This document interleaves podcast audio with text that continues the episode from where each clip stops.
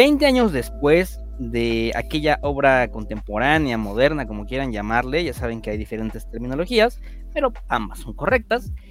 Llega un remake, y con toda razón, 20 años, creo que es una, una, una edad suficiente para hacer un remake de una película que no parecen, ¿eh?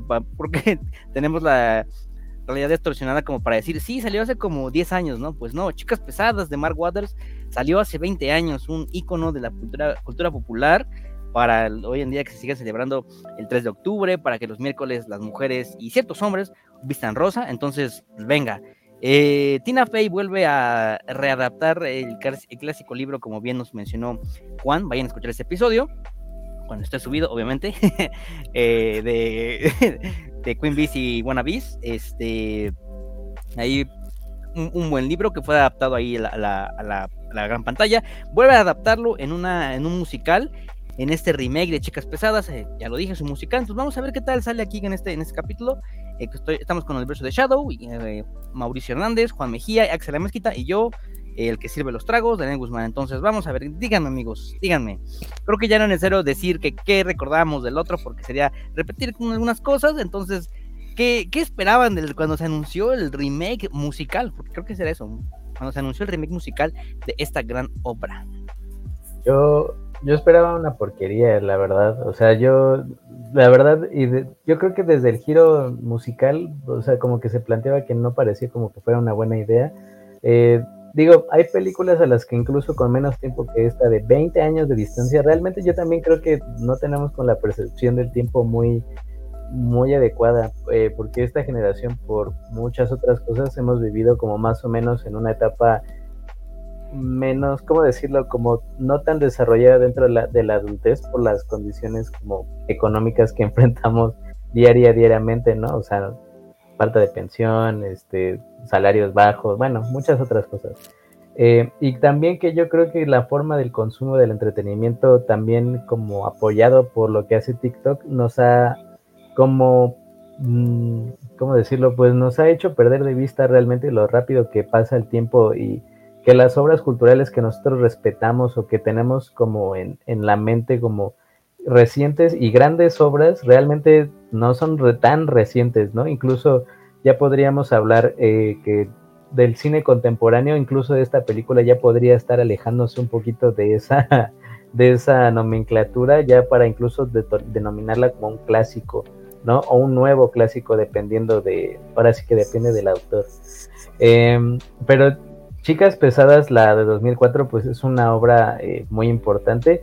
Tal vez ahí no, nos faltó mencionarlo en el otro episodio, que vayan a escucharlo. Eh, ahí todos soltamos datazos, especialmente eh, como el contexto de lo del, libro que mencionó Juan. Realmente creo que nos pone como más de frente que se trata de una película muy pesada, ¿no? Especialmente en el trabajo de guion de Tina Fey, quien repite para esta edición del 2024.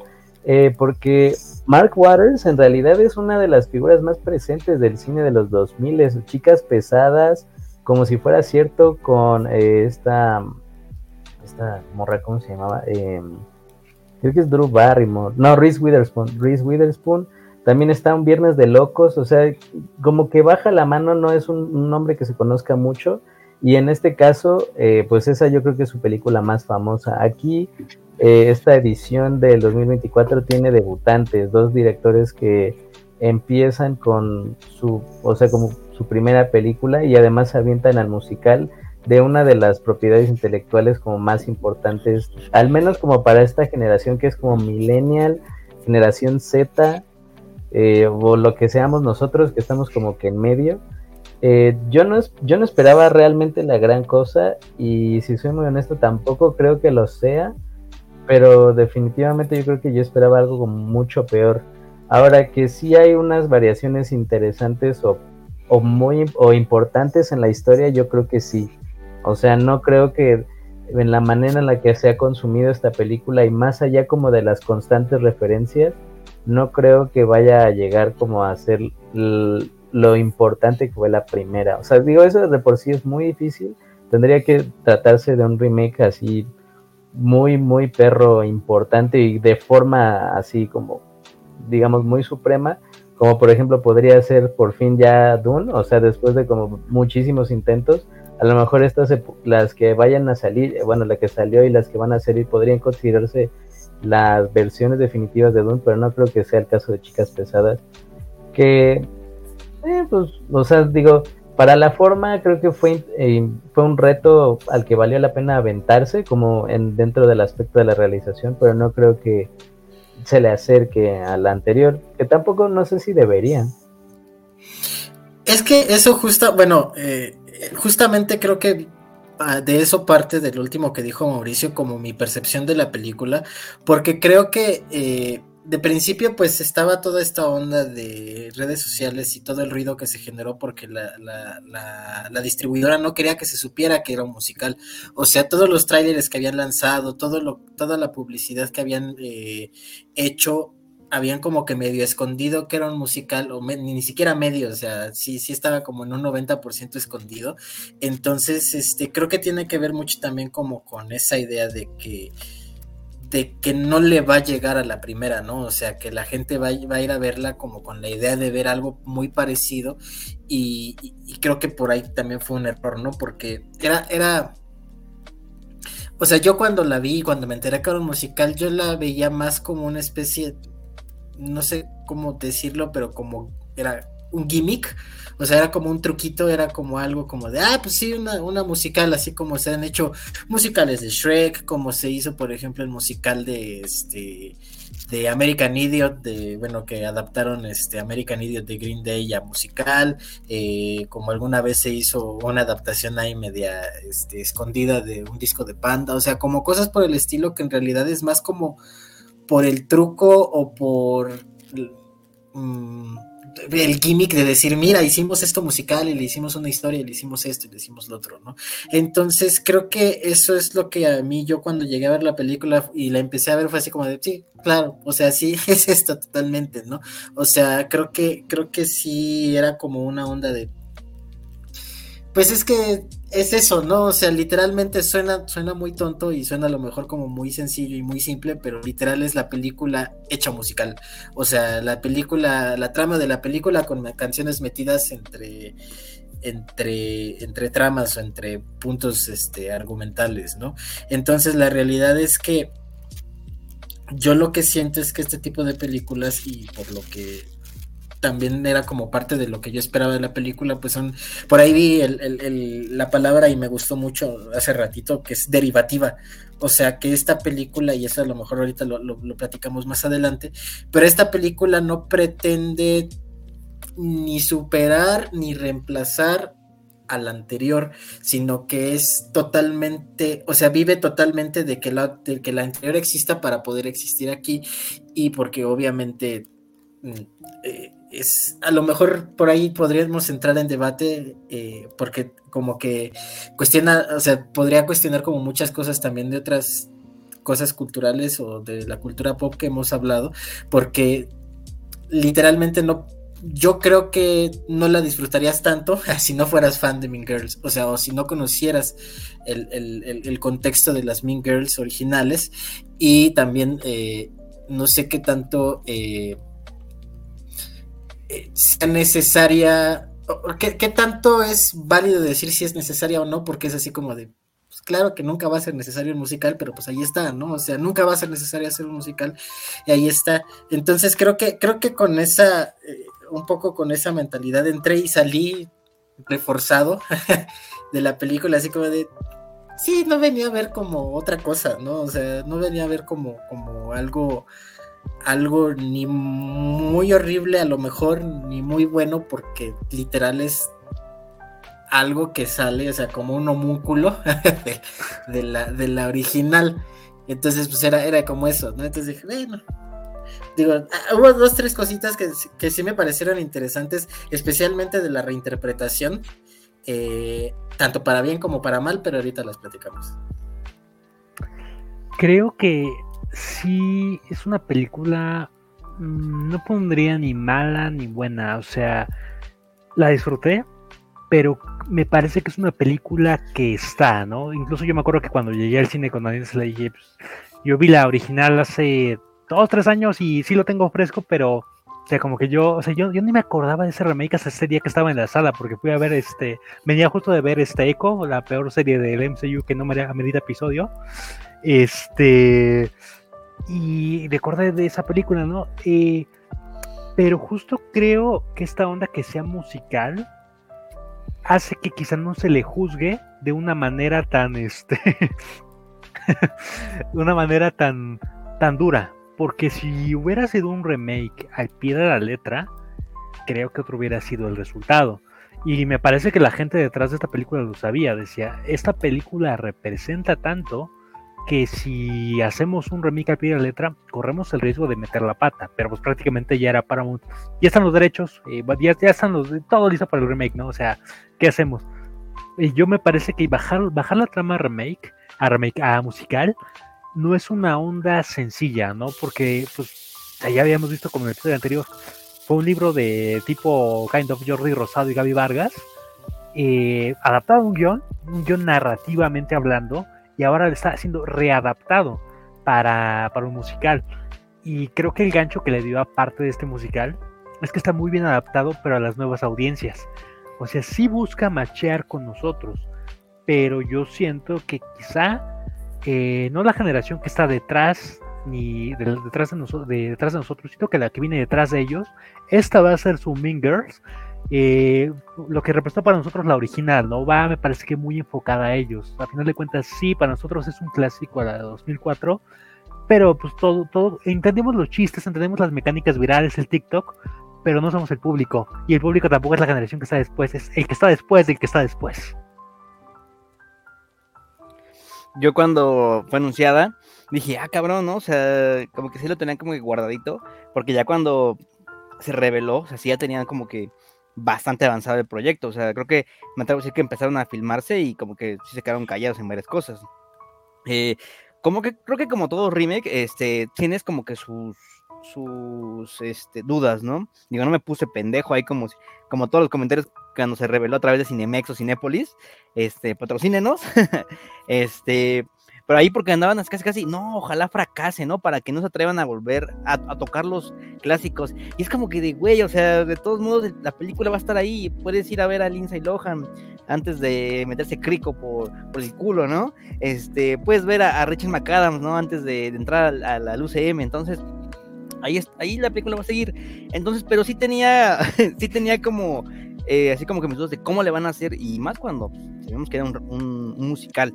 Bien lo dijo Axel, es complicado, ¿no? Una estás adaptando, eh, ya, lo, ya lo dijo Juan, ahí nos reveló, gracias, vayan a ver ese episodio de Mingueros el pasado, nos reveló que era un libro, ¿no? Y luego, después, va a readaptar un guion que está adaptando, ¿no? Entonces es algo complicado. Entonces Tina Fey, Tina Fey debe ser God, este, muy God.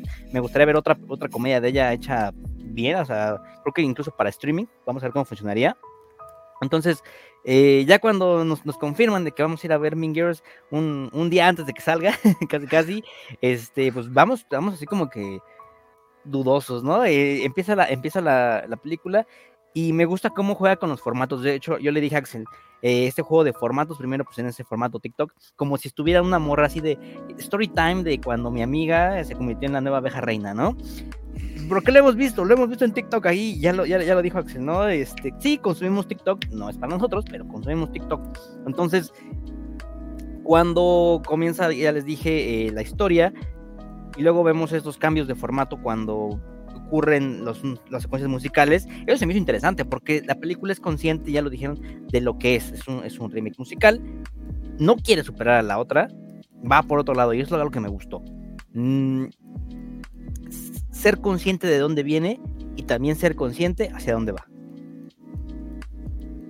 Eh, estaba revisando la carrera de Tina Fey y bueno, mayormente ella escribe para televisión, o sea, esta película y mayormente escribe los especiales de televisión, por ejemplo, es una de las guionistas y yo creo que uno de los pilares de una de las buenas épocas de Saturday Night Live, que para quien no lo sepa es como el, el programa de estos llamados de Late Night, eh, los talk show más importantes. O sea, y de hecho que en México lo intentaron copiar muchas veces y nunca le salió a nadie. O sea, muchas, muchas, muchas veces. Pero bueno, eso es plática para otro día. Eh, yo creo que también mucho tiene que ver que los directores sean debutantes, porque o sea, siendo debutante, pues a menos de que seas, no sé, este Orson Welles, pues vas a poder aventarte de que tu obra maestra de inmediato y después tu carrera va paulatinamente hacia abajo. O sea, yo creo que em, es, tiene mucho que ver como también el manejo de, la historia y que hayan podido acceder a ella en conjunción con Tina Fey que hace el guion y de hecho también aparece en la película de nuevo como la maestra Norbury con un papel tal vez un poco más reducido, incluso tal vez de forma deliberada, ¿no? O sea, para que justamente las acciones se concentren en las, eh, en los chavos, ¿no? Ahora sí que en los chavos literalmente, este, en los morros que son eh, adolescentes. Yo honestamente yo no le como no le veo como tan rescatable la manera del mezcla de formato, no porque no hubiera sido necesario, porque realmente, en eso estoy de acuerdo, la generación que debería consumir esta película es lo que van a la secundaria o a la prepa, o sea, realmente ya ni siquiera a la universidad. Eh, porque finalmente el libro, del, el texto en el que está basada la película se basa para lo que sería la high school o el bachillerato en el nivel medio superior en, México. Entonces, eh, o bachillerato si están en otra parte de Latinoamérica. Entonces, realmente, incluso para los que están como en universidad o mucho más que se dedique como a TikTok para vivir, realmente no es esa generación, sino son los que lo consumen mayormente. Y ahí sí, yo creo que en la mezcla de formatos o en la mezcla de la viralidad, como eso de que sacan fotos y todo el mundo como que comenta y la forma de los videos, los emojis que ponen en, en las pantallas y todo eso, ahí me parece que se nota un poco que la película la escribió alguien que no entiende a cabalidad cómo funciona eso. Y eso es algo que pasa en muchas películas que lo intentan.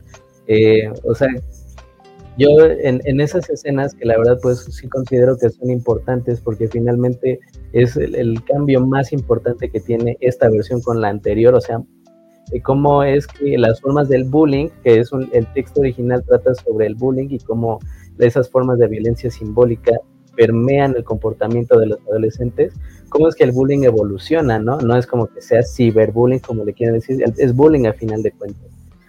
Y cómo es que eh, la pirámide social se involucra o se mezcla con las formas digitales de comunicación.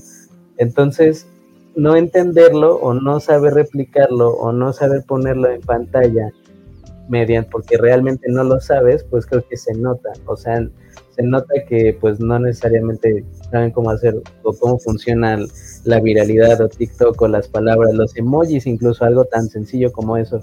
Creo que ahí sí se ve como un poquito el desfase generacional. Por ejemplo, eh, no sé si es un ejemplo muy, un poco tonto, pero creo que es útil.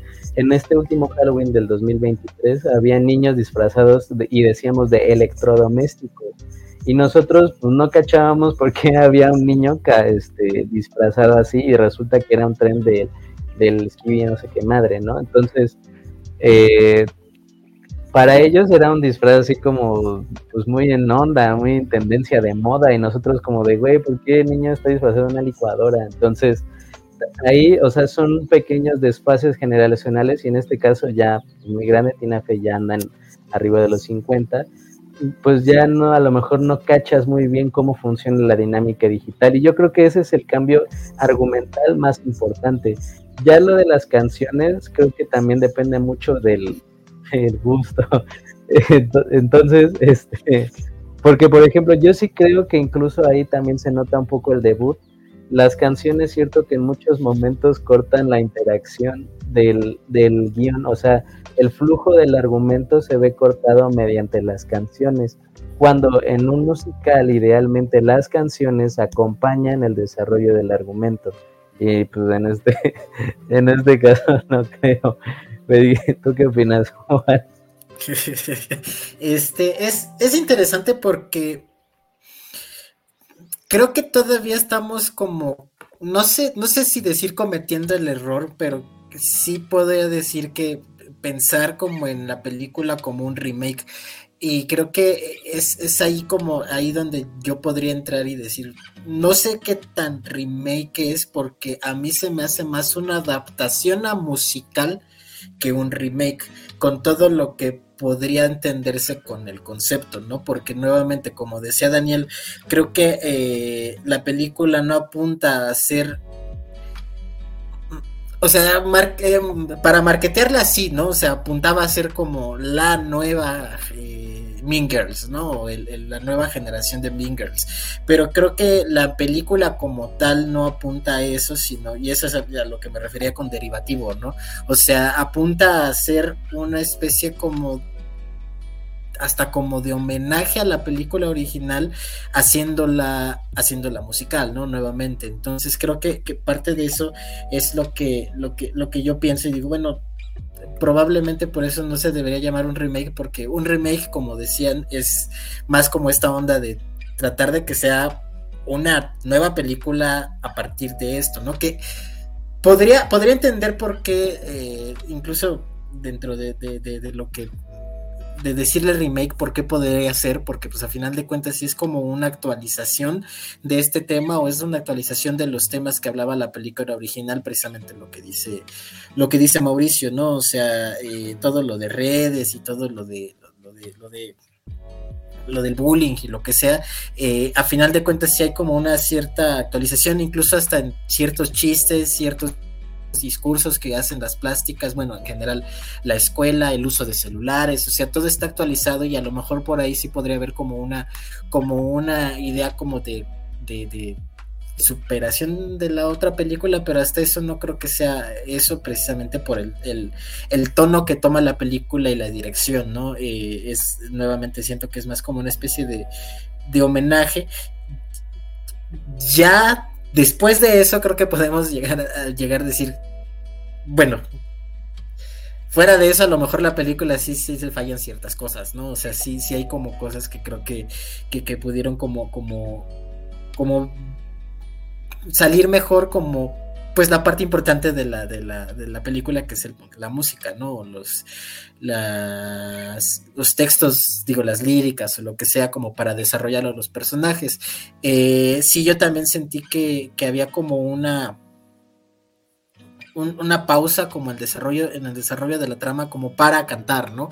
O sea, es como de tantito desarrollas la trama y luego pones la canción que se se encarga como de rascarle a la escena para sacarle las canciones y ciertos chistes y todo, y ya después que termina esa, como que, ah, ok, ya avanzamos, ¿no? A lo mejor la única que avanza la trama como tal es la de la Revenge Party o Fiesta de Venganza, que es así como, ah, ok, sí, aquí sí están pasando como varias cosas, ¿no? O sea, aquí sí está haciendo como un montaje de lo que están haciendo para vengarse de Regina George, pero otras, otras canciones, eh, sí, sí, sí, de repente así como que se quedan así en pausa y es como de ellos bailando y todo, ¿no? Entonces que bueno, ya dependerá ahora sí que de cada quien eh, saber si, si esas canciones le agradan o no, eh, o sea, si esas canciones son como suficientes para disfrutar la película o no. Eh, de repente a mí, pues, pues, como muchos de los musicales, este, así pues de repente se me hacían genericonas y así como de, bueno, está bien, ¿no? O sea, X, ¿no? Eh, pero sí, creo que, creo que eso sí pasaba. E incluso uno de los eh, tres chistes que me hicieron reír mucho de la película eh, fue uno que ya cuando están diciéndose perdón y todo, dice, perdón por decirte que no le echaste ganas en la parte de Revenge Party, pero es que sabes que yo sé que la trama debe de avanzar por la edición y tenemos que ir en chinga, ¿no? Y dije, no más, sí es cierto, o sea, yo le estaba pensando porque decía, es que justamente las partes de la trama van en friega, o sea, porque saben que las canciones les están comiendo tiempo y en las canciones no van a avanzar. O sea, las canciones se van a quedar en una parte y van a, desarrollar ahí, ¿no? O sea, por ejemplo, una de las canciones que sí me gustó y el montaje y todo eh, fue donde ya están presentándose como animales y todo, o sea, como lo que, lo que lo que sustituye en esta película todas esas escenas de eh, Animal Planet y National Geographic y todo, o sea, todas estas parodias, esa canción sí me gustó precisamente porque pues ahí sí se ve como un poco más grandilocuente todo, ¿no? O sea, siendo que pues en el musical todo tiene que ser grandilocuente, ¿no? Todo tiene que ser, al menos en este tipo tiene que ser exagerado, ¿no? Creo que ahí sí se, sí se sí se logra justamente pues por los movimientos de los chavos y todo, los, las danzas que sí son como medio interpretativas de animales y cosas por el estilo. dije, ah, pues esto está, padre y ya, pues también la de Revenge Party, ¿no? Que es así, es una... Así es la abuela, ¿no? O sea, sí es una, una cosa muy, muy, muy interesante en términos de, de coordinación y todo. Eh, pero más allá incluso de eso, pues creo que si, soy así como bien sincero, creo que justamente tanto las canciones como los bailes, siendo a lo mejor la parte principal de la película, de repente es como de, pues sí, o sea, están bien, pero creo que genericonas, ¿no? O sea, al final de cuentas sí termina siendo como, como esta parte de, pues sí, es genericona, es lo que lo que es no, no, no, no aporta demasiado tampoco como en la parte de musical y a lo mejor ahí es donde uno puede decir ahí sí falló. O sea, ahí sí falló justo como, como adaptación musical de la película original, ¿no? Siento que lo más interesante de este remake es que ya vimos que Pam Biffley sí se pudo convertir en Phyllis, ¿no? Con, con el paso de los años. y más que una como un, remake, yo siento que la palabra correcta sería una reinterpretación que estén reinterpretando el material de origen para, iba a sonar bien boomer, ¿no? Pero para audiencias modernas, este, que, pueden como manejar esto, pero sí concuerdo que hay, hay cierto, cierto sesgo de la gente que escribe esto, o sea, porque es, la misma gente de hace 20 años y te está queriendo, o sea, pues bajar a los chistes de, ah, vamos a hacer como escribe la chaviza eh, pues no, no funciona completamente porque me parece que ahí sí debieron tener pues a alguien más, eh, más fresco, más joven, para tratar, que sea como consultor creativo, ¿no? No necesariamente como guionista. Yo te entrego mi tratamiento, tú que eres, tú que estás chavo y manejas mis redes sociales bien derbez y este, sabes mucho esto de este del TikTok y eso, ayúdame a, a ver qué referencias pueden funcionar, cómo es el manejo de los emojis, de formatos, algo así. Eh, y creo que esta onda musical ayudó a que los personajes no se sintieran como una copia de los originales. Porque incluso siento que todos tienen como cierto carisma. O sea, en esencia sabemos que es lo mismo. Pero por ejemplo, esta Regina George en la original es como. O sea, sí es como culerona, pero es como más rubia, más rubia, un poco hueca, ¿no? Como, como, ah, como, ajá, así como, ¿cómo se llama? Ah, lo que sea, ¿no? Eh, pero por ejemplo, ¿no? Aquí cuando, cuando te presentan a Regina George, no, no, recuerdo el nombre de la actriz, pero me parece que tiene un porte, un porte muy fuerte, incluso lo dije a Daniel ahí en la función, dije, no manches, o sea, esta sí me anda descontando de un madrazo, porque sé, o sea, aparte de que está, de que está imponente, es el cuerpo está muy, muy, bien construido y la manera en que se presenta su tema, ¿no? I am Regina George, no recuerdo esto de la letra, ¿no? Pero, o sea, cómo, cómo se va presentando. Y lo mismo con los demás personajes. Al final de cuentas es tomar lo que funcionó y creo que eso le ayuda mucho a la película, que no se siente quizá un... Eh, pues una fusilada del personaje en esencia es lo mismo, la diferencia es cómo me lo estás bajando para esas nuevas audiencias, cómo estás usando esta herramienta musical para que se desarrolle. Sí, quizá entiendo esa parte, ¿no? Eh, musicalmente hace que la trama se retrase y se retrase un montón.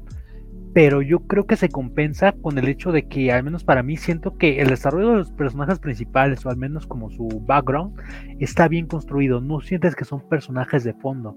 Quizá el único que yo diría que es un personaje olvidable y como, ah, es este, es el, no, el, cuando se quiere ligar Katie, se me fue el nombre. Aaron Samuel. Aaron Samuel. O sea, como que, que, está ahí existiendo, ¿no? Que es como, ah, está chido, ¿no? Que está. Incluso recuerdo que ha de tener como cuatro o cinco líneas en la Revenge Party. No recuerdo si, tiene como más, más cuestión musical, más participación, no.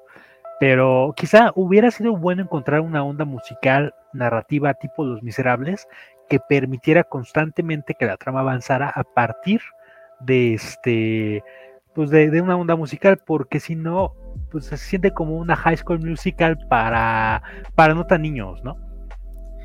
Ya que hablamos de los personajes, eh, concuerdo completamente con Axel. De hecho, una, una de las partes eh, negativas dentro de mi reseña eh, fue precisamente Aaron Samuels. no creo que no hubo un cambio directamente con él, es lo mismo. Y precisamente, si ya vimos lo mismo en la anterior, obviamente aquí es aburrido, ¿no? No, no hay una exploración, no hay riesgos, eh, simplemente es el carita que se diga que se Katie, ¿no? Nuestro protagonista. Entonces, al no haber ese tipo de aspectos nuevos, bien lo dice Axel, mm, el personaje es totalmente olvidable. Concordando con lo que dice él, además de los otros que no se sienten como que copy y pega, eh, me, atrevería a decir que incluso se atreven a explorar un poquito más ahí con el detalle de, lo que fue esta, la amiga de Katie, la, que ahora sí es lesbiana, ahora que ahora sí, sí se toma como tal este, este aspecto que en la otra como que te lo dejaron divago y gracias a Juan eh, comentamos ese detalle de que mala traducción ahí, o quizás una mala adaptación del chiste, por mejor decirlo así. Entonces aquí siento que sí, hay como que un poquito más de arriesgue con los personajes. Eh, la secuencia musical de la que vendría siendo el equivalente a Amanda Seyfried, que aquí es, la chica se llama Avantika. Eh, estaba curiosa también ahí como que haciendo un, live de TikTok.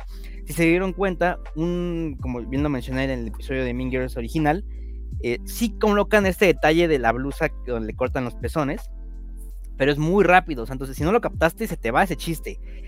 Y bien, como mencioné al principio, es como de, ¿la vas a disfrutar más? Sí, tienes presente todos los chistes que hicieron famosa al original. Claro que no depende de ella, eso es obvio. Y eso es algo que se agradece. Porque si hubiera dependido totalmente de ella, mm, un problema enorme. Pero aquí sí como que tienes este, vamos a llamarle gag eh, para introducir este, este, estos chistes que están a, lo largo de la, de la, película. Eh, otro detalle fue que, me gustó y a la vez no. Eh, John Hamm tiene dos escenas nada más, pero las dos escenas en las que sale bien, o sea, cuando, cuando ahí sale a ser testigo yo me estaba cagando de risa, ¿no? Con, su pizarra, no sé si los vieron de, los métodos anticonceptivos, de verdad bien, ¿no?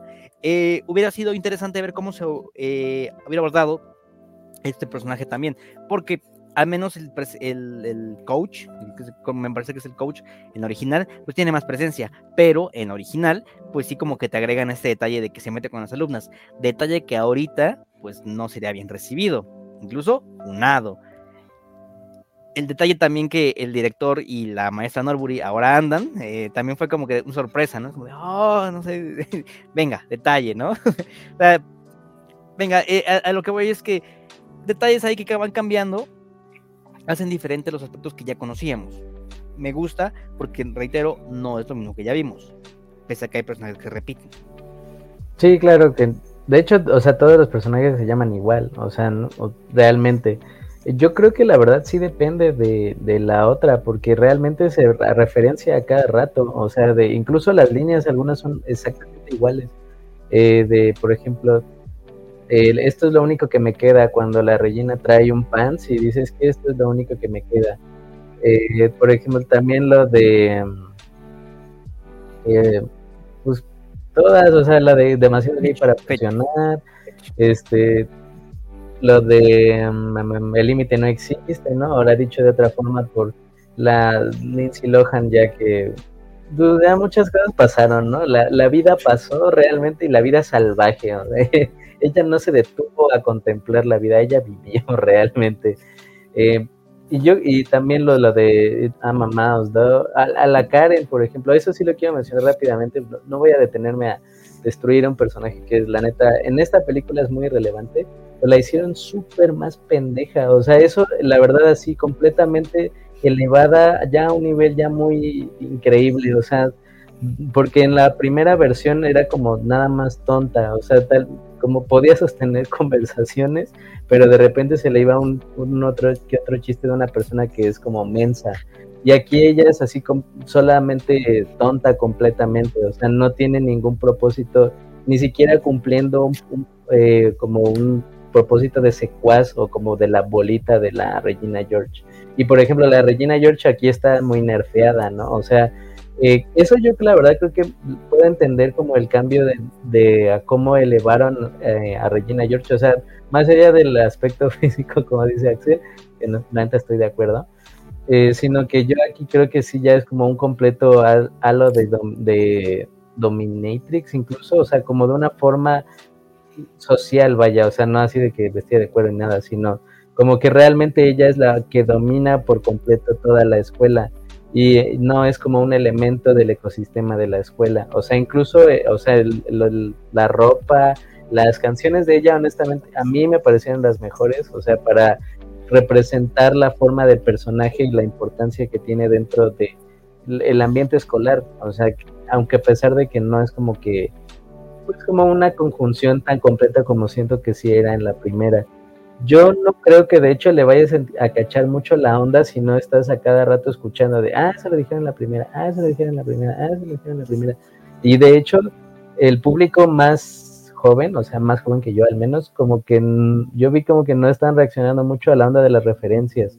O sea, de hecho yo vi como que nada más estaban pasando el tiempo porque sabían que la película original, bueno, van de rosa los miércoles, este, porque bueno, usamos cola de caballo tal día, o sea, el, el baile de Navidad, cosas así, creo que realmente eso no les pasaba como nos pasó a nosotros. Por ejemplo, uno de los momentos, y yo, y la verdad sí quiero rescatarlo porque es un gran momento de la cultura latina, metiéndose en las películas más gringas, gringas, es la cuando ponen Te Boté de, de J Balvin y Bad Bunny, ¿no? O sea, creo que no era el momento porque realmente la película habla de otra cosa, pero la canción habla de otra cosa, pero pues la pusieron porque era popular, pero la neta yo creo que eso estuvo, estuvo bueno, o sea, al menos yo sí me emocioné.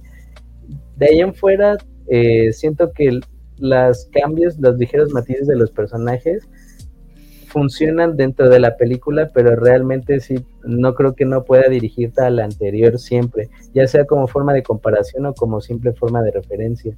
Por ejemplo, la que me los dos personajes que me gustaron más en esta ocasión es Janice y el amigo que es Damian. O sea, Janice, a, pesar de que ahora sí la hicieron lesbiana como parte, y ya no puede ser el chiste, ¿no? Que era uno de los motivos por los que Janice le tiene rencor a Regina. O sea, eso es un punto incluso del desarrollo del personaje muy importante. Ahora la ponen como una piromaníaca y una piromaníaca que realmente nunca menciona como ese pedo, porque bueno, la Regina como que lo malentendió. Ahí le quitan todo el mean al Mean Girls, o sea, todo lo malvado a Mean Girls. Y yo creo que eso, o sea, es una, es una forma diluida de, de, la construcción de ese guion. O sea, siento que no hay ni, no hay ni tanto bullying, ni tantos como palabras hirientes que son, y ustedes o sea, lo sabemos porque somos jóvenes, muy comunes en esa interacción adolescente. Eh, o sea, Mean Girl sin el Mean, o sea, ni siquiera la Regina es como realmente tan malvada, sino que simplemente es como que la reina que domina no se caracteriza necesariamente por ser mala como en la primera versión. Y el otro que eh, amé muchísimo es al Damian, o sea, me parece que hacerlo ya ahora sí full gay, como, o sea, ahora sí que nerfearlo así totalmente cabrón, me parece como un aspecto de personalidad mucho más interesante que en el anterior, donde sí era como, o sea, como que sabías que era gay, pero realmente no se manifestaba como tal, o sea, en ese tipo de comportamiento. Eh, como más afeminado, como más extra, para hacer una conjunción en el grupo de los tres, que son Janice, Katie y, y Damien. Este, eh, o sea, me, parece como completamente más interesante, me parece un personaje mucho más divertido. Y la parte cuando canta la canción de iCarly en francés, la neta, ese es uno de los mejores chistes de la película.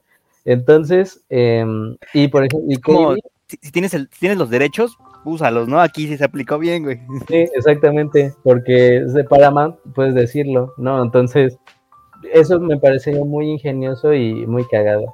Y Katie, por la verdad yo creo que es completamente intrascendente en la película, ni siquiera siento que sea la película de Katie o el avance del camino de Katie para encontrar el camino de la escuela en casa a la escuela presencial, que la neta incluso pudieran haber mencionado de que el COVID o algo así, o sea, porque realmente eso va a pasar o eso ya eso pasó, entonces la verdad ahí sí siento que esta es más como una película de Regina George que de, que de Katie, cuando la verdad sí en la primera fungía al principio, al menos como una cosa de protagonista y antagonista, ahorita nada más creo que la Katie es como un elemento satelital en la película y, ya, ya me, ya me pasé. Sí, justo yo también creo que la película sí vive mucho de la otra, o sea, creo que por eso mencioné un poco el homúnculo, porque sí, eh, es cierto, ¿no? O sea, creo que, creo que es, yo siento que sí, justo esta onda de que las, líneas sean iguales, hay chistes que tienes que, saber o que haber visto la película antes como para entender aquí, este, y, todo, todo, todo está construido justamente, como lo decía hace ratito, como una especie de homenaje a la otra película que, como, como decía Mauricio, digo, a mí no me tocó ver reacciones porque yo estaba solo en la sala, así literalmente nada más era yo. Eh, pero eh, digo, fui entre semana y temprano, pero aún así no dices chale. Eh, pero dentro de todo creo que sí, creo... No, no supongo que la gente que no vio la película anterior disfrute la película tanto como esta.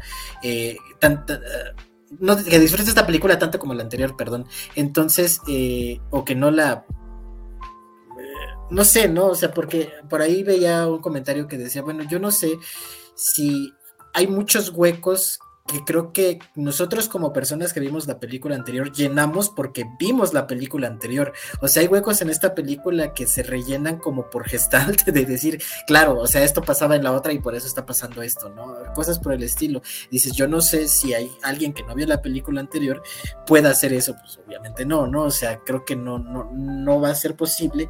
Lo que a lo mejor aquí yo medio podría entrar al quite y decir, y por eso decía, ¿no? O sea, a lo mejor se puede armar como ese debate. Yo, en este caso no lo veo tan mal. no veo tan mal que viva de la otra película. O sea, porque justamente a, lo que me refería, ¿no? Es como de.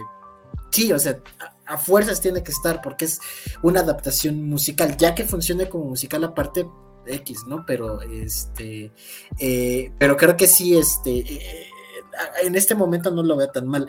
E incluso lo que decía Axel me llamó mucho la atención también, porque sí es cierto, ¿no? O sea, yo lo, yo lo digo, yo lo decía que era una adaptación precisamente en la idea de que es una reinterpretación o una interpretación diferente de lo que, de lo que, de lo que pudo, pudo, pudo haber sido, ¿no? Hay cosas que salen bien, hay cosas que salen mal, ¿no? O sea, yo me estaba divirtiendo mucho precisamente, más que por la película, y creo que es algo que pasó con la gente que vio la anterior, de que te diviertes más diciendo, claro, ese chiste lo entendí, o ay, qué chistoso, esto lo, manejaron diferente, o ay, qué chistoso esto, este, esta, esta línea de la canción está diciendo algo que dijo acá, o ta, ta, ta, ta, ta, ¿no? O sea, como que te pones a, comparar y de repente es como lo divertido, ¿no? Es lo divertido de decir, ay, mira lo que están haciendo, eh, a, tal punto de que, pues, sí, o sea, sí hay como ciertas cositas a mí que de repente dije, ay, mira, eso está, eso está padre, o sea, esa reinterpretación de esta idea está padre, ¿no? Eh, eh, por ejemplo, bueno, como a todo lo contrario, ¿no? A lo de las redes, ¿no? Que por ahí tenía, se maneja la idea que estamos atrapados en medios de redes sociales 10 años antes, ¿no? O sea, haz de cuenta que todo lo que vemos de representación de redes en películas o cosas así está de 2014, ¿no? O sea, es como se manejaban las redes en 2014 y ahí nos quedamos, o sea, ahí nos vamos a quedar un rato hasta que las, las generaciones que están escribiendo las nuevas, porque pues a final de cuentas las, ahorita están escribiendo los millennials que, que vivieron el el Internet de 2014, ¿no? Entonces, pues ahí así se maneja, ¿no? Se manejaba con este, con estos memes, estos cómics hechos a mano, bueno, de líneas y cosas así, ¿no? Antes de los, de los Wojaks, no me acuerdo cómo se llamaban, pero seguro saben de cuáles estoy hablando. Pero, por ejemplo, cosas que sí me gustaron, por ejemplo, los Rage Comics, exactamente, muchas gracias, producción. Eh, por ejemplo, cosas que sí me gustaron, la nueva Gretchen, eh, creo que la, historia de Gretchen como la mebotas de la, de la rellena George, creo que aquí está como mucho mejor manejada. Eh, se entiende un poco más su tragedia de querer la validación de la, de la, de la rellena George. Pues es que, mira, es bien chistoso porque, bueno, eso, paréntesis, sí se nota mucho el, cambio como de, de, de, de, estética, de guapura, de lo que era en los 2000, los mil primeros a los 2020 cachos, ¿no? O sea, creo que sí hay como una, una diferenciación que eh, incluso aquí se ve como más, va a sonar medio raro, pero es más voluptuoso, ¿no? Todo, o sea, o sea, sí hay, sí hay como, como otro tipo de, cuerpos y uno francamente lo agradece. Eh, pero bueno, cierro paréntesis. Eh, independientemente de que sí, la verdad es que el cast es muy guapo. Sí, sí, sí, a eso voy, espérame. este, la historia de Gretchen creo que sí está como mejor manejada, como justamente este sentimiento de quiero validación de Regina, pero ella me trata mal, pero ella que, que en el otro a lo mejor está como un poquito más, más, más diluido. Eh, también otra cosa que me gustó mucho y que sí se siente como de hijo de su pinche madre, o sea, que, yo sentía a lo mejor más el coraje fue el beso, ya que regresan este, Regina y el Aaron. Eh, creo que ahí sí se siente más esa onda de culera, ¿no? O sea, sí se pasó de lanza. Eh, y, por ejemplo, creo que justamente como ese, ese, ese beso como que sí marca mucho más la idea de por qué Katie se quiere vengar más allá de lo que están diciendo las otras, ¿no? O sea, creo que ahí sí marca como una onda más de, enojo contra Regina que otra cosa. Ahora, eh, también otras cosas a lo mejor que no me gustaron, eh, concuerdo mucho con Mauricio, es la chica, la Karen, pendeja, güey. O sea, sí, mal, güey. O sea, ya me cayó mal. O sea, ya, ya de plano es como de no, güey, ya que no aparezca. O sea, yo sí, yo, yo sí estaba muy desesperado con ese pinche personaje porque si era ese como muy aparte de su físico, porque creo que también lo que, lo que aquí producción nos decía es que también es una chica guapa, de hecho creo que las tres plásticas son, son chicas muy guapas, eh, eh, pero sí, no manches, o sea, sí, ya era como de mucha desesperación. Y la misma Regina, eh, creo que sí hay como un cambio de, lo que dice Mauricio es muy cierto, hay un cambio como de actitud. Creo que el Min, el Min de Mean Girls del 2004 era este era más min, porque era, es algo que, manejaban mucho, eh, no me acuerdo quién lo decía, seguramente fue un tweet, un TikTok o algo, que dice, es que mucho del bullying que yo sufrí de niña en la high school, no era como de, ah, pinche vieja, ay, eres una tonta, ay, eres una estúpida, sino que eran comentarios pasivo-agresivos a más no poder, ¿no? O sea, eran comentarios bajita la mano que te estaban chingando, chingadito, y así te la llevabas, ¿no? O sea, y la Regina George de Rachel McAdams era así, era manipuladora, era pasivo-agresiva, era, era, era, y se sentía como ese coraje de decir, este, híjole, yo sí, yo sí tenía una, una amiga hipócrita, culera, este, que, me hacía eso, ¿no? O sea, que hablaba mal a mis espaldas, que hablaba mal de mí. Y esa era la Regina George de Rachel McAdams. Esta Regina, como dice, como dice Mauricio, es más dominatrix que Dios nos oiga, pero este, pero sí, sí, sí se siente más agresiva, o sea, se siente más frontal y más de un bullying como la gente se imagina el bullying, como la gente más grande se imagina el bullying, eh, de golpes y de, de, todo esto, en vez del bullying como más sutil y más que yo creo que puede ser puede llegar a ser como mucho más culero porque es una gotita que está poquito a poquito, a poquito, a poquito, a poquito, ¿no? Entonces, sí, a final de cuentas la, historia de esta es, eh, es algo diferente o la, la, cómo, cómo, manejan a los personajes es algo diferente. Eh, yo no sé si, si podría decir que es para totalmente para nuevas generaciones, porque creo que ahí es donde radicó, por ejemplo, el, error de marketing, porque se lo trataron de vender a nuevas generaciones cuando se lo tuvieron que vender a gente que le gustaban los musicales. Eh, sí tenía como parte de las nuevas generaciones, pero yo creo que la película no iba por ahí. O sea, se tenía que adaptar porque la película estaba siendo hecha ahorita. Pero creo que no, no, no. No necesariamente está hecha. Ajá, sí, no, no necesariamente está hecha musical para llamar a las nuevas generaciones, sino que es como. Lo de nuevas generaciones es como algo que tuvo que suceder porque tenía que suceder, ¿no? O sea, no podían hacer las mismas cosas que hicieron en la anterior, creo yo. Ahorita que mencionabas que sí hay como cierto, ahora sí que cierto vacío que llenamos casi casi por gestal, creo que sí, pero bien me parece que la película puede funcionar por sí mismo, pero eso es algo que nos va, que nosotros ya estamos como sucios, por así decirlo, ¿no? Ya estamos predispuestos a ver algo. sí, sabemos qué pasa por XY. Habría que ver, eh, pues qué pasa con las siguientes generaciones, justo los en la secundaria y, esta cuestión, a ver si para ellos es completamente entendible la película eh, y disfrutable sobre todo, eh, sin un contexto previo, porque no se me atrevo a decir que quizá Mean Girls original no es tan relevante para ellos como lo son películas, no se me ocurre ninguna una película de comedia así de la década de dos, 2010, ¿no? ¿no? No creo que no. Creo que lo más cercano sería, eh, ay, ¿cómo se llama? son 510, 500 días con Summer, 500 días con esa. Con ella, con ella, sí, sí. Creo que sería lo más cercano a esa, a esa situación. Este, respecto a lo de Katie, sí creo que el personaje es plano. O sea, realmente está ahí porque, porque estaba en el original. O sea, porque tiene que haber, haber alguien, ¿no?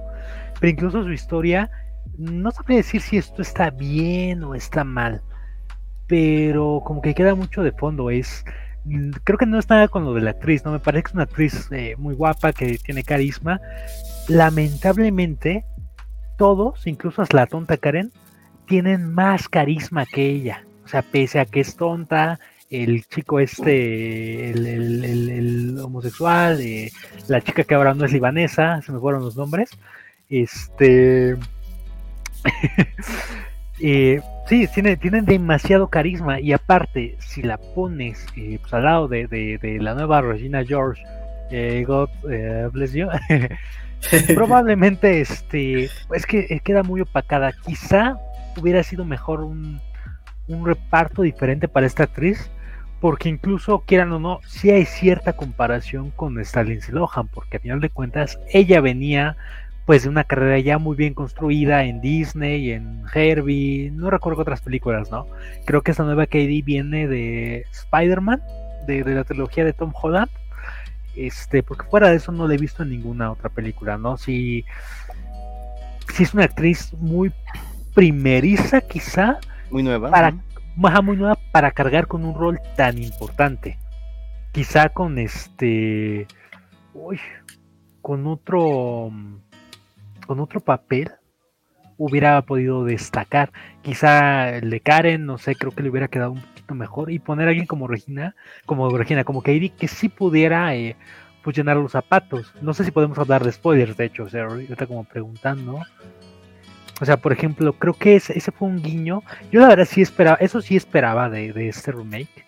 Ver este. ver, ver cameos. Ver cameos de, de las Mingers originales eh, pues lamentablemente, y según yo, corríjame si me equivoco, equivoco solo vimos a Lindsay Lohan, ¿no?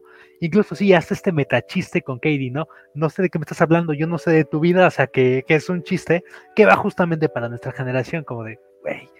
Eh, no sé si Rachel McAdams cobraba mucho o qué, pero me parece que hubiera sido una, una onda muy buena verla. Incluso creo que podría haber quedado bien como la mamá de Regina, ¿no? Que a mí se me figuró kind of este Mariana Rodríguez, o sea, la mamá influencer, o sea, también cómo adaptan esta onda y e, es una pedradota para nosotros, ¿no? Porque es lo que lo que muchos de nuestra generación quisiera hacer, ser este influencers así que ah, mi hija está en el este la atropellaron, pero vamos a tomar este aquí una una este estoy bien contenta de estar dando eh, la noticia en primera plana o en el canal tal tal y tal. Creo que esa manera en que se bajan están bien las cosas. Mm, no sé si es una buena o mala película. Creo que es una película que es interesante. Es una nueva lectura que toma el musical para contar una historia que, si bien ya sabíamos, llega a diferentes lugares, con pros y contras. Sí, reduce la narrativa, pero nos ayuda quizá a destacar más personajes. Ya como dijo Daniel, o sea, tuvimos más contexto incluso de güeyes que eran secundones o terciarios en la película original. Ahora sí que, sí estamos juzgando a nosotros, pero siento que es como, como, como ese meme, ¿no? De ahora somos, unas, somos unos hombres que van a hablar de ballenas, un pedo así. Creo que quienes la van a poder juzgar en su momento van a ser los que están ahorita en, en el high school. Solamente aclarando lo que dije hace un momento. A Karen la, la, nerfearon, ahí sí no me retracto, la neta, el personaje es muy idiota y la verdad creo que no sirve ningún propósito. A lo que me refería con Regina y con el otro güey, el Damien, es que en real creo que potenciaron como las características que tenían y queda muy bien en la conjunción. Incluso para hacerlo como una versión más nueva, más contemporánea. O sea, viendo que por ejemplo hay tantas personas que cuya expresión de género ya es como muy abierta en ese aspecto eh, al menos con el Damon, creo que creo que creo que está bastante congruente que lo hagan así, eh, porque pues representa como una película, una historia más moderna. Y pues para concluir, yo la neta, yo recomiendo la película solamente si van al cine, o sea, no, ¿Verdad? acaba, acaba, acaba. solamente si van al cine, yo no recomiendo como más allá, o sea, creo que un buen complemento de esta es mejor la, mucho mejor la anterior, o sea, para como contextualizar y la verdad yo creo que para entender muchas cosas, o sea, realmente no creo que, o sea, se entiende la película bien, o sea, digamos, el argumento está entendible y no es como que haga falta, pero se disfruta y como que se construyó esta película a partir de que la otra colocó tantos momentos y, memes, la neta, para que lo puedas entender tú, morrito de 14 años que está en la prepa y que pues sí tiene unas formas de bullying muy distintas incluso a las que nosotros conocimos, ¿no? O sea, y formas de, de, agresión y formas como de incluso de cortejo, ¿no? O cosas así, que las que nosotros conocimos. Eh, entonces, eh, pues bueno, la verdad yo esperaba algo mucho peor, la neta. Entonces, me, me da gusto que no saliera tan mal.